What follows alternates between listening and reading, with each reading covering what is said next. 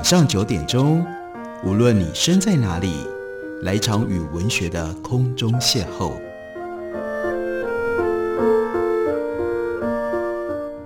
杨照谈书，邀您一同遨游文学世界，认识古今中外的经典之作。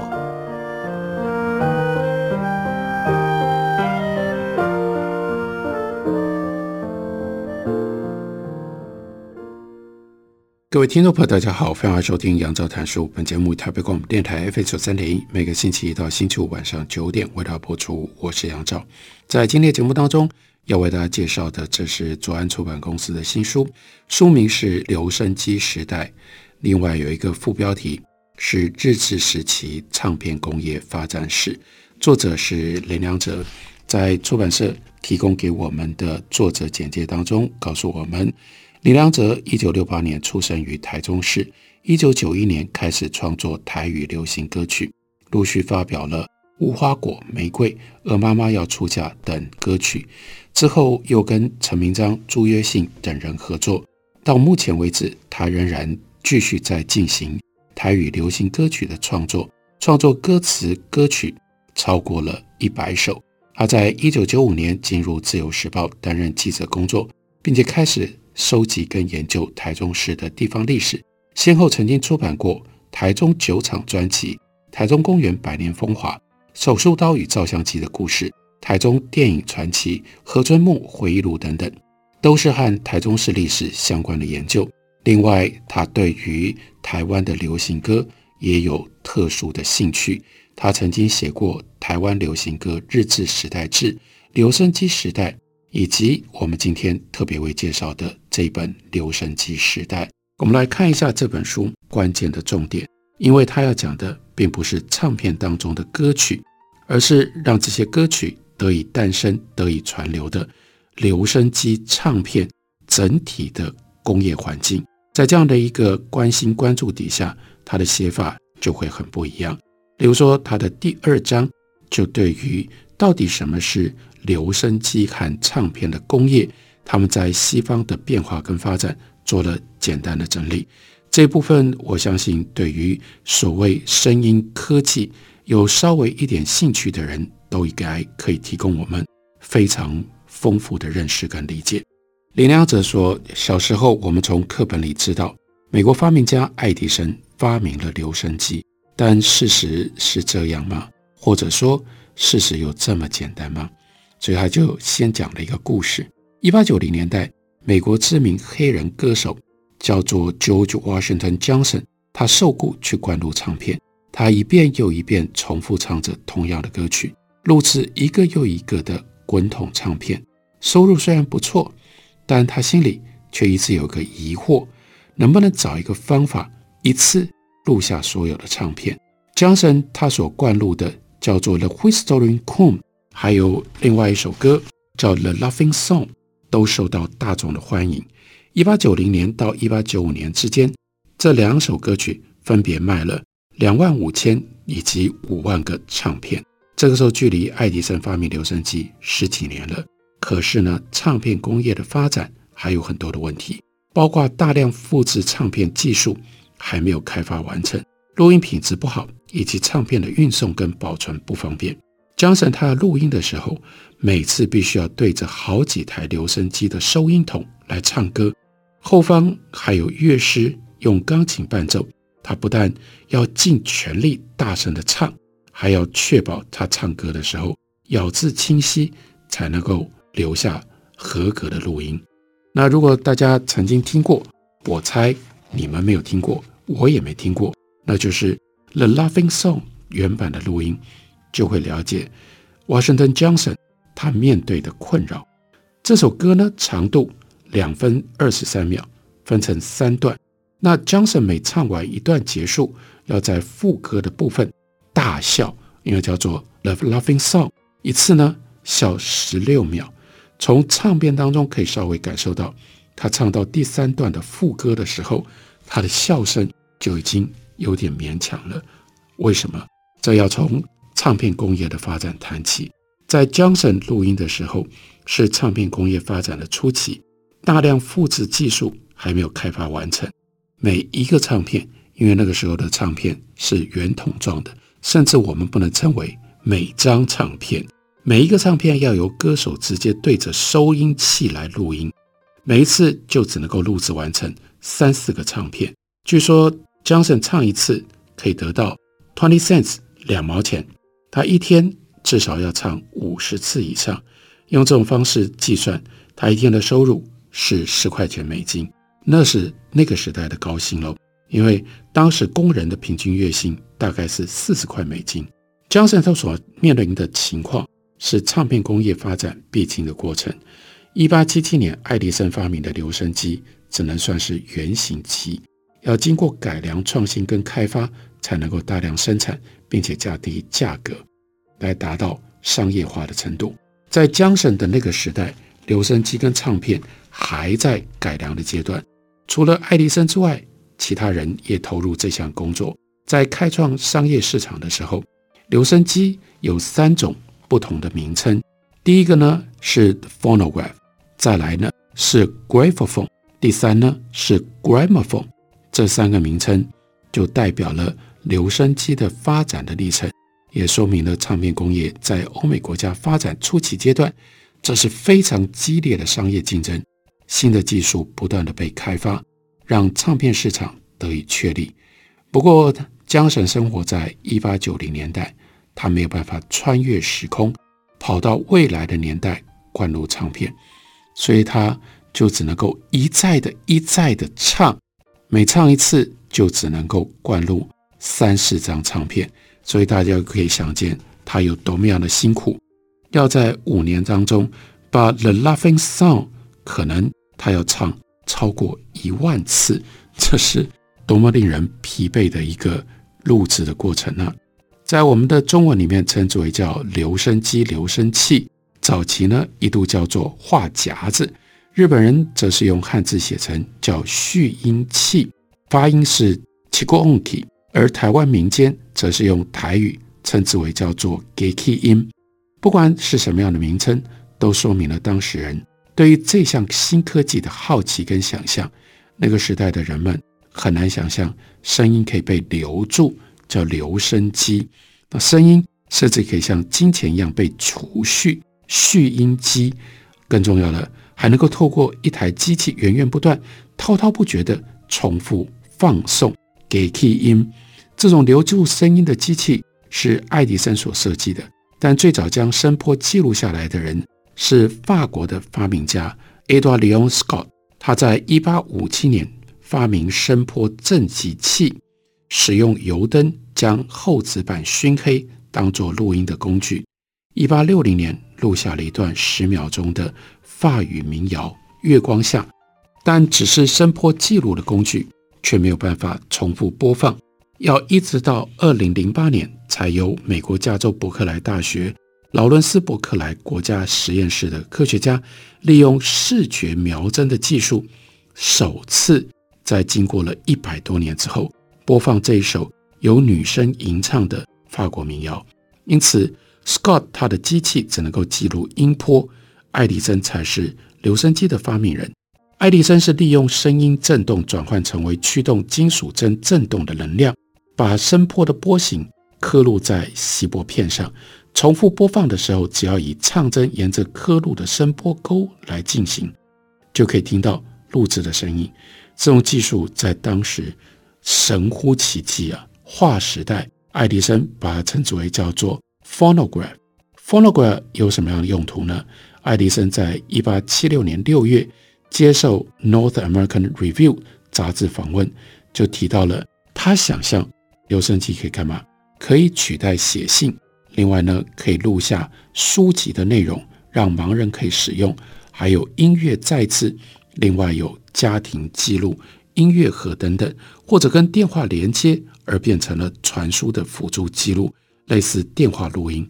另外，爱迪生认为在开会讨论等场合，可以把讨论的过程录音下来，而且留声机可以重复播放，适合语言的学习，提供学校教育使用。我们必须说，一八七六年，爱迪生真的就已经非常有远见，对录音跟播放这件事情，他有了高度丰富多元的想象。一八七零年代，爱迪生把留声机商业化，在一八七八年成立爱迪生录画机公司。最早期的留声机使用锡箔片作为录音的材质，效果不好。经由公司技师的改良，一八七九年二月有了新的商品，以客厅的留声机，还有十九世纪的奇迹作为广告的口号来进行宣传。一八八五年，电话的发明人贝尔在美国华盛顿 DC 的沃尔塔实验室就爱迪生的留声机设计加以改良。制作出了新型的留声机，取名叫做 Graphophone，是把爱迪生的 phonograph 把它倒过来变成了 Graphophone。在一八八六年，他就成立了沃尔塔留声机公司。到一八八七年，沃尔塔留声机公司就改组成为美国留声机公司，并且推出了新产品，把录音的材质从锡箔改成蜡筒。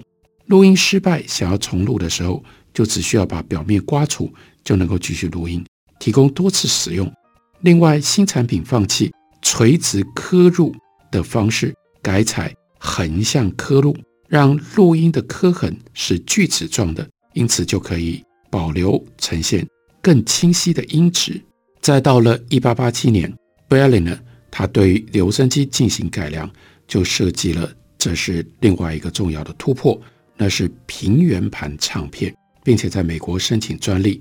B e l l i n e r 他的创新是针对留声机的结构以及唱片的形态，他舍弃了圆筒唱片。另外呢，他就尝试以锌，这是金属作为母盘的材质，搭配硬橡胶作为复制盘的材质，直接用模具压制的方式，这样可以大量复制唱片。b e l l i n e r 接下来把它改良的留声机。称之为叫做 gramophone，中间的字母用 O 来代表，借此和爱迪生跟贝尔的留声机有所区别。一八九五年，他就成立了 Berliner 留声机公司。一八九六年，Berliner 找到了更适合唱片材质的虫胶，取代了硬橡胶。这项革新就影响了唱片工业的发展，一直到一九五零年代 LP 出现之前。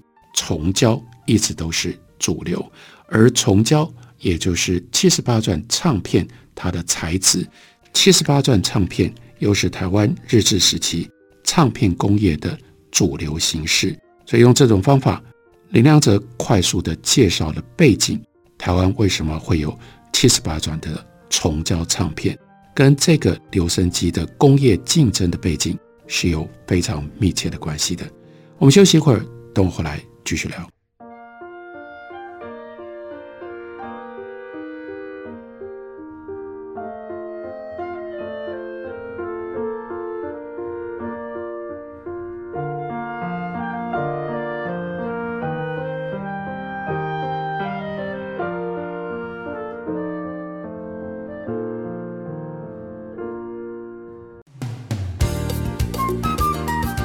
听台北广播电台。让你的心情嗨起来！大家好，我是陈绮贞。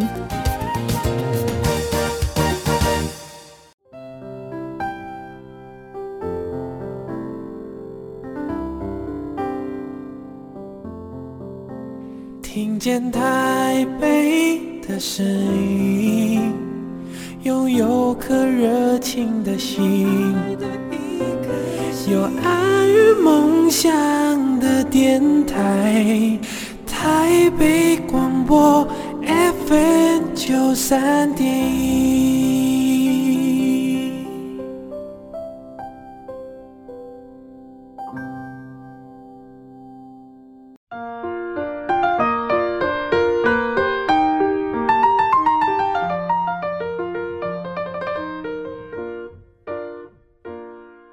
感谢您继续收听《杨照谈书》。本节目以台北广播电台 FM 九三点一，每个星期一到星期五晚上九点，为大家播出到九点半。今天为大家介绍的，这是林良哲所写的《留声机时代：日治时期唱片工业发展史》。以唱片工业作为核心，林良哲写了非常生动、非常好看的台湾历史生活史的一本书。像是他在这本书的第四章跟我们讲了一个特别的故事：一九零八年台湾政坛发生的贪渎案，日后被称之为叫做横泽事件。这个案件的主角是当时的基隆厅厅长横泽次郎。一九零八年五月二十四日，横泽次郎被调职改任澎湖厅长。他在五月二十五日就离开基隆去澎湖。从基隆到澎湖，横泽次郎都是担任厅长。不过，这是从本岛调到外岛，这是降职任命，当然是有重大的原因的。不久之后，横泽次郎在基隆的官邸遭到台北地方法院检察官指挥搜索，引起了政坛的震动。紧接着，横泽次郎在六月四日被命令休职，隔天就遭到了检察官逮捕收押，依照伪造文书、监守自盗等罪名起诉。案件发展快速，就牵扯出台湾政坛的日本高官，因而引发了媒体连日的报道。横泽次郎是什么样的人？他涉及了什么样的贪渎案件呢？相关资料显示，横泽次郎他在一八九六年跟随当时的日本首相伊藤博文来台湾视察，随后留任在台湾总督府，长期担任台湾总督府官房秘书官。一九零六年。他升任基隆厅长，因为对于辖区双溪，这是今天新北市双溪区免税三年，当地的民众甚至感恩，而在一九零七年建立了叫做双溪保我黎明碑，由乡绅庄廷灿等人联名篆刻颂扬横泽次郎减轻乡民负担的德政。目前这个碑文还存在于新北市的双溪公园当中。列为新北市的市定古迹。横泽次郎来台多年，担任要职，那为什么会因为贪渎遭到拔除官职，甚至面临司法追诉呢？在媒体的报道下，横泽次郎被起诉的案情逐渐的明朗。其中有一项是盗用基隆小学校的基本金。在一九零零年前后，有一个单位叫做基隆内地人组合解散之前，曾经决议要把剩余的两百二十块钱捐赠给基隆小学校，作为这个学校的学生奖励基本金。换句话说，这笔钱就只能够动用利息，不能够支用本金。但是横泽次郎在一九零七年的时候，以他作为基隆厅长的职权，从银行取出了一百块钱，作为自己巡视管辖区的用途。为了要掩饰他的行为，他要求部署伪造文书。捏造了一个非常特别的名目，就叫做构筑蓄音机和音谱，也就是唱片二十四枚，价金百元来报销。经过了半年的审理，横泽次郎一审被判刑五年，上诉之后仍然判刑三年，最后入狱服刑，结束了他的官职生涯。不过会发现，当然跟这本书主题最为关系密切的，那就是横泽次郎。他贪污的证据是挪用公款，却假借购买留声机跟唱片的名义，这见证了台湾社会当时已经有商店贩卖唱片跟留声机，也显示了唱片工业逐渐在台湾生根成长，进入人民的生活。从横泽事件的贪渎事证当中，也可以知道唱片跟留声机在台湾出现。不过当时的贩售情况如何呢？一九一二年十二月十七日，当时的台湾日日新报有一则标题叫做“留声机热”的新闻，就给了我们相关的讯息。新闻里面说，本岛人之流行留声机始于明治四十年，也就是一九零七年。同年当中，台北跟台南销售了六十二台，购买者多出于酒楼、钟表店或者是俱乐部。台湾日日新报第一次报道留声机播放是在一八九八年，当时刊登了一则情系奇观的报道。可以看到，刚引进的时候，留声机跟唱片是被视为一种表演用的道具。从一八九八年到一九零七年，购买留声机的就不是一般的家庭，大多是政府机关、学校、军队、人民团体，只有少数相当有钱的家庭。才能够买。到了一九零七年，开始有商店来贩卖留声机。不过第一年只卖出了六十二台。另外，留声机热新闻当中提到了当时贩卖的情况。他说：“哎呀，在这个之后，家庭之人渐渐爱用留声机。之后，台北、新竹、台中、嘉义、台南、打狗等地都有贩售。机器的种类有十几种，价格在二十元以上，百元以下。那唱片的种类大概有六千种。也有表示这些地方都已经在卖留声机了。这个价格到底算是贵还是不贵呢？根据一九一二年出版的《台湾总督府职员录》。”当时一名在公学校教书的合格教师，台湾籍的教师称之为叫做训导，他的月薪多少呢？十六块到二十块之间。日本籍的教师称之为叫教育，他们的月薪在二十五块到四十块之间。所以一台最便宜的留声机，如果卖二十块钱，也就等于一名台湾籍教师一个月的薪水。最高等的留声机，那需要。台籍教师五个月的薪水，这当然是奢侈品了。一九一二年五月二十六日，台湾日日新报又刊登了一则叫《浪花节之于留声机》的新闻，报道住在台湾却爱好浪花节，这是一种以乐器伴奏的说唱艺术的日本人，透过留声机播放唱片来学习这样一种浪花节的曲艺。内地人之浪花节。近来大为流行，市中入夜看到三五成群高吟浅唱，悠然有天上地下唯我独尊之概，此诚不可思议也。浪花节研究常设馆，每夜其同治数十，及义教授旧中有诗留声机者，奈良丸留声机身价尤善，现府台街留声机店以及新起街上田屋留声机店。每日平均卖出了五六台。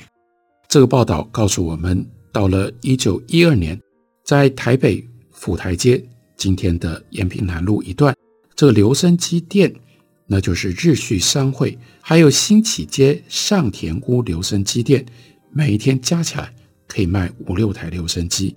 用这个数量计算，一个月就销售上百台的留声机，就表示这个成长的速度非常的惊人呢。因为才没多久之前，五年前，全台湾一整年只卖出六十二台，这就显示留声机不再只是展览品，它开始走入了中上阶层家庭的生活跟娱乐当中。一九一二年开始，台湾社会掀起了一股留声机热，全台的主要都市都有商家贩卖留声机跟唱片，人们开始购买这项新兴的科技产品。当这个神奇的魔法箱子展现在台湾人面前的时候，让他们惊讶不已。所以这个箱子就有了一个本土的名字，叫做 “Geki 音”。唱片被称之为叫做 “Gekiku”。这两个新的词汇把留声机跟唱片的特性传神地表达了出来。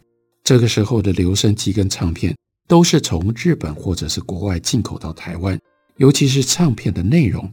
大部分是日语的歌谣，或者是西洋的歌剧，有的时候还有中国的京剧。对于大多数的台湾人来说，那就是有了语言的障碍，根本听不懂这些音乐戏剧，就让唱片的吸引力不大。对于本土音乐的唱片的需求，于是就变成了台湾唱片工业发展的一大契机。到了一九一四年，有十五位台湾籍的艺师。在日旭商会台北出张所负责人叫做冈本坑太郎，他的带领底下，从基隆坐轮船抵达了日本，到了东京的支出张所，这里是日旭商会在全日本三十四个出张所之一。日旭商会在这里设置了亚洲第一座合乎标准的录音室，并且聘请美籍专业录音师来掌控录音工程。这些台湾的艺师。就在这里录制了最早的台湾音乐唱片，制作成唱片之后输入台湾销售。那为何日旭商会要录制台湾音乐唱片呢？一九零七年之前，日本并没有国产的唱片公司，录音跟制造唱片的技术由欧美所掌握。日本的唱片必须由欧美等国的唱片公司代为生产，再输回日本贩卖。到了一九零七年，日本出现了第一家本土唱片公司。到了一九零九年的四月，这个唱片公司开始生产国产唱片。到一九零九年的十月，日旭商会为了要拓展市场，就派人载运唱片跟留声机到台湾，在台北的北门街、今天博爱路、开封街一带，在日之丸旅馆展览。日旭商会后来在日本各地设立据点。远及殖民地台湾跟朝鲜，日旭商会在台北设立了据点之后，开始销售留声机跟唱片。不过当时没有台湾的音乐唱片，所以日旭商会台湾出张所的负责人冈本坑太郎，他为了要拓展台湾的唱片市场，就找台湾的艺师到日本去录音。根据唱片上面的资料。我们找到十五位艺师当中七位的姓名，这七个人是新竹苗栗一带客家戏班的乐师跟演员，所以当时录音的唱片内容大多是客家八音、采茶等等，也有早期的老国阿姨。以目前台湾各唱片收藏家以及图书馆收藏的唱片来看，这批唱片编号从四零零零，这是一串年。一直到四一二一调九，所以当时应该录制了超过一百二十二面，那加起来一共是六十一张以上。至于前往录音的乐师，也不全然是客家人，其中的何阿文，那他是祖籍中国福建晋永，出生在苗栗竹南，是戏班当中的乐师，不是客家人，是家族母语为台语。这是很难得的历史记录，就是台湾本土的音乐如何最早变成了唱片，这样的历史事件就打开了台湾唱片工业一个新的阶段。台湾人可以在唱片当中听到自己台湾的音乐、台湾的声音。这本书的作者是林良哲，书名叫做《留声机时代》，是左岸出版公司。刚刚出版的新书，介绍给大家，推荐给大家。感谢你的收听，下个礼拜一同一时间我们再会。